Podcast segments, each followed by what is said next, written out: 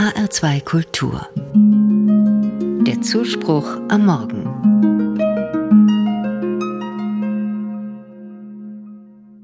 Vor kurzem war ich in Lviv, in der Stadt Lemberg in der westlichen Ukraine. Natürlich wegen des Krieges nicht in echt, sondern nur online. Ich habe teilgenommen an einer Veranstaltung der ukrainischen katholischen Universität. Seit 2002 besteht diese Universität. Sie ist die erste katholische Hochschule, die auf dem Gebiet der ehemaligen Sowjetunion gegründet wurde. Ungefähr 1800 junge Menschen studieren hier. Philosophie, Theologie, humanwissenschaftliche Fächer und Sprachen. Die Veranstaltung, an der ich teilgenommen habe, war Teil einer internationalen Sommerschule. Das Thema der Sommerschule der Krieg in der Ukraine und wie sich unter dem Eindruck des Krieges die Konzepte von Friedensarbeit und Friedenssicherung verändern und vielleicht auch verändern müssen. Das Institut für ökumenische Studien hat die Sommerschule organisiert. Ökumene in der Ukraine heißt das vor allem Austausch und Verständigung zwischen den verschiedenen Kirchen der katholischen und der orthodoxen Tradition. Mich hat beeindruckt, dass diese Sommerschule überhaupt stattfand mitten im Krieg in einem Land, das von Gewalt erschüttert wird und in seiner Existenz bedroht ist.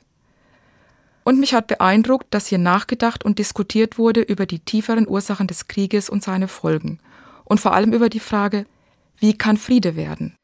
Welche Rolle können die christlichen Kirchen dabei spielen? Und wie tragfähig sind überhaupt Ansätze christlicher Friedensethik, die auf Gewaltlosigkeit beruhen? Angesichts eines brutal geführten Angriffskriegs und angesichts der tiefen Wunden, die dieser Krieg schlägt. Mir wurde bei den Gesprächen deutlich, wie schwer wird es wohl, den Weg zum Frieden zu finden, selbst dann, wenn die Kämpfe hoffentlich einmal beendet sind. Den Weg zu einem Frieden, der mehr ist als ein Waffenstillstand, der gerecht ist und von Dauer, der Unrecht und Schuld nicht kleinredet und den Opfern Gerechtigkeit widerfahren lässt. Ein Friede, der nicht vorschnell Vergebung einfordert, aber bei dem auch nicht Rache, Vergeltung und Vernichtung alles bestimmen. Zu Beginn der Sommerschule hat der Leiter des Instituts für ökumenische Studien ein Grußwort gesprochen, ein Priester der ukrainischen katholischen Kirche.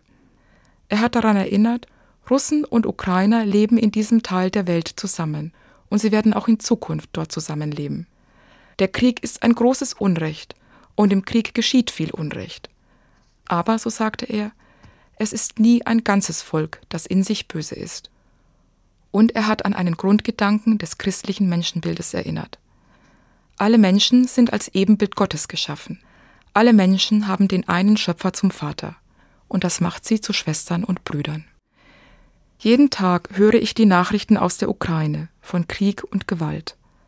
Aber ein wenig haben mir die Gespräche bei der Sommerschule in Lemberg doch Hoffnung gemacht weil hier Menschen darüber nachdenken, wie Friede werden kann, wie ein Ausweg gefunden werden kann aus der Spirale von Hass und Gewalt. Der Weg zum Frieden ist noch sehr weit, ein Langstreckenlauf, wie einer der Teilnehmenden sagte. Aber auch der beginnt mit dem ersten Schritt.